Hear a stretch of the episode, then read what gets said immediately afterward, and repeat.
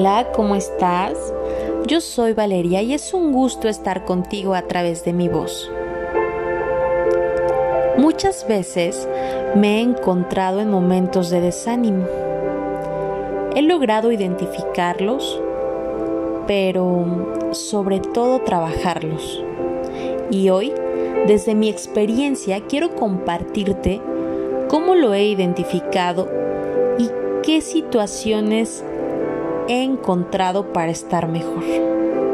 La primera es saber que el desánimo es simplemente el no tener ánimo, energía, ganas o la fuerza para hacer cosas que antes solíamos hacer en nuestra vida cotidiana y que nos traían mucha felicidad.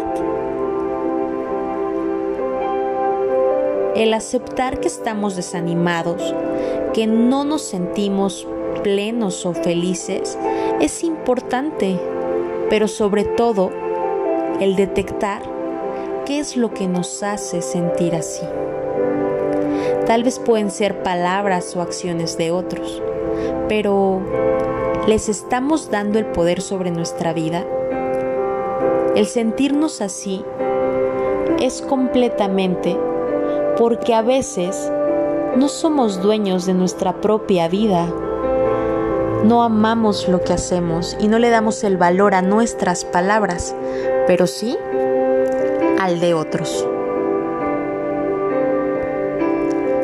El segundo punto es buscar una ilusión día con día. Y es que cuando estamos desanimados, regularmente es por las mañanas que nos sentimos así y no encontramos algo que le dé sentido a nuestra vida.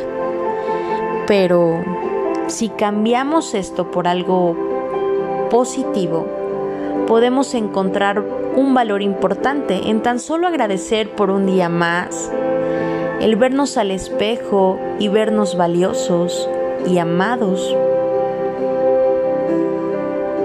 O el hacer un plan con un amigo o amiga que hace tiempo no veías pero que te causa mucha felicidad estar ahí. Tal vez el tener el plan para ir al parque, para comprar un nuevo libro, para salir a correr, el apostar por un nuevo corte de cabello, inscribirte al curso que siempre has querido hacer.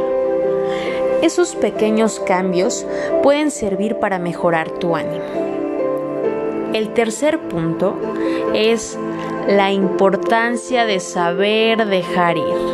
Las personas pasamos por ciclos, etapas o instantes en la vida donde nos unen a otras personas, pero más tarde se produce una distancia o simplemente una pérdida que puede ser importante para nuestro estado de ánimo.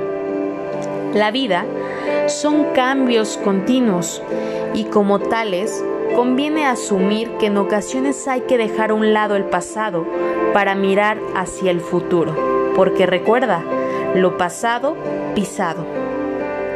Y el cuarto punto y el más importante es renovarnos a sí mismo y querernos a uno mismo. La vida es un cambio y la tristeza se vuelve más peligrosa si nos quedamos quietos. Es por eso que debemos mentalizarnos en que merecemos ser felices y renovar nuestra mente con proyectos nuevos. No hay que quedarnos estancados. Al contrario, hay que disfrutar de la vida a través de todo lo que hagamos. Te agradezco por escucharme y este tipo de cosas es lo que yo he detectado y he hecho para lograr un cambio de ánimo en mi vida. Sé que no es fácil, pero que si lo intentamos día con día, podemos tener cosas muy positivas. No olvides sonreír y ser feliz en la vida a pesar de la adversidad. Te aseguro que te espera un futuro lleno de esperanza. Solamente créelo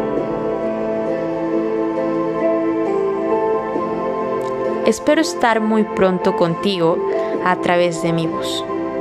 Te deseo un excelente día y sé feliz porque lo mereces.